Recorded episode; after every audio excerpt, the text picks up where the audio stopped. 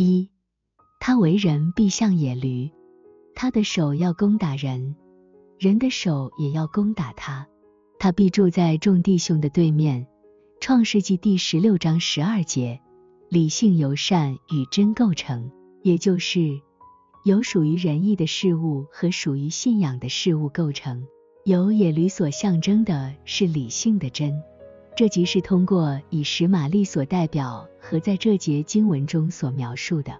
没有人会相信，当理性的真与理性的善分离时，它会呈现出这样的性质。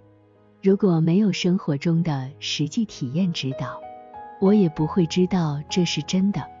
无论你说的是理性的真理，还是说这种类型的人。其实都是一回事。这种性格的人，他完全沉浸在真理中，哪怕这是信仰的真理，而不同时处在仁义的良善中。他完全就是这样的性格。他是个暴躁的人，什么都不能忍受，反对一切，将每个人都视为深陷伪谬之中。他时刻准备着斥责、惩罚和制裁。他没有怜悯之心，也不会使自己适应他人，或试图改变自己的心意，因为他一切都从真理出发看待，而不是从良善出发。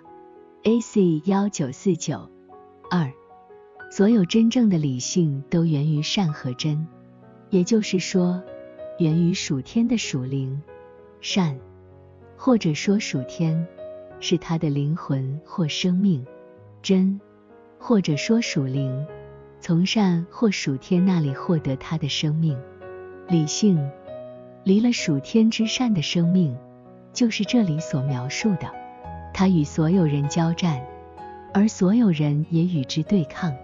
与善不分离的理性从不与人斗争，无论他如何被攻击，因为他温和仁慈、耐心宽容。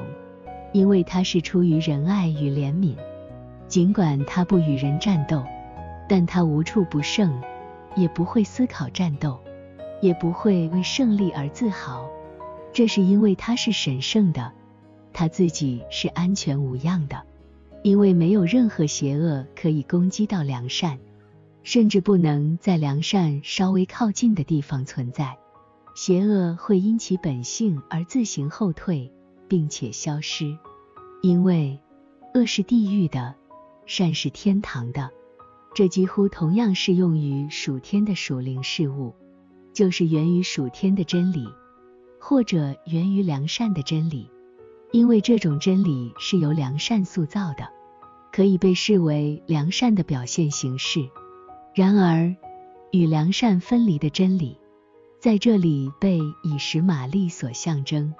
并在这段经文中有所描述，完全是另一种存在，就像一头野驴一样，与所有人交战，而所有人也与之对抗。事实上，他几乎整天都在想着怎么交战，就像是交战是他的呼吸一样。他通常所追求的快乐，或者说主导他的情感，是为了取得胜利。并且当他取得胜利时，会因此而洋洋得意。因此，他被比喻为野驴，或是居住在荒漠中的骡子，或是生活在自然中的驴子。他不能与其他人共存。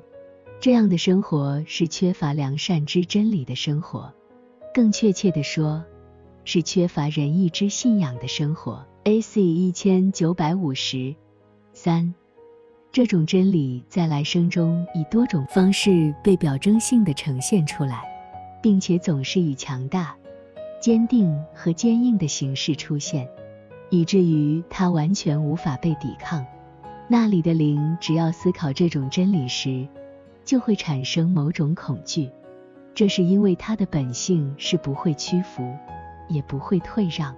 从这些也可以理解他必住在众兄弟对面的大概意思。即使知道这句话中隐藏着什么奥秘的人，但具体是什么，直到现在都是未知的。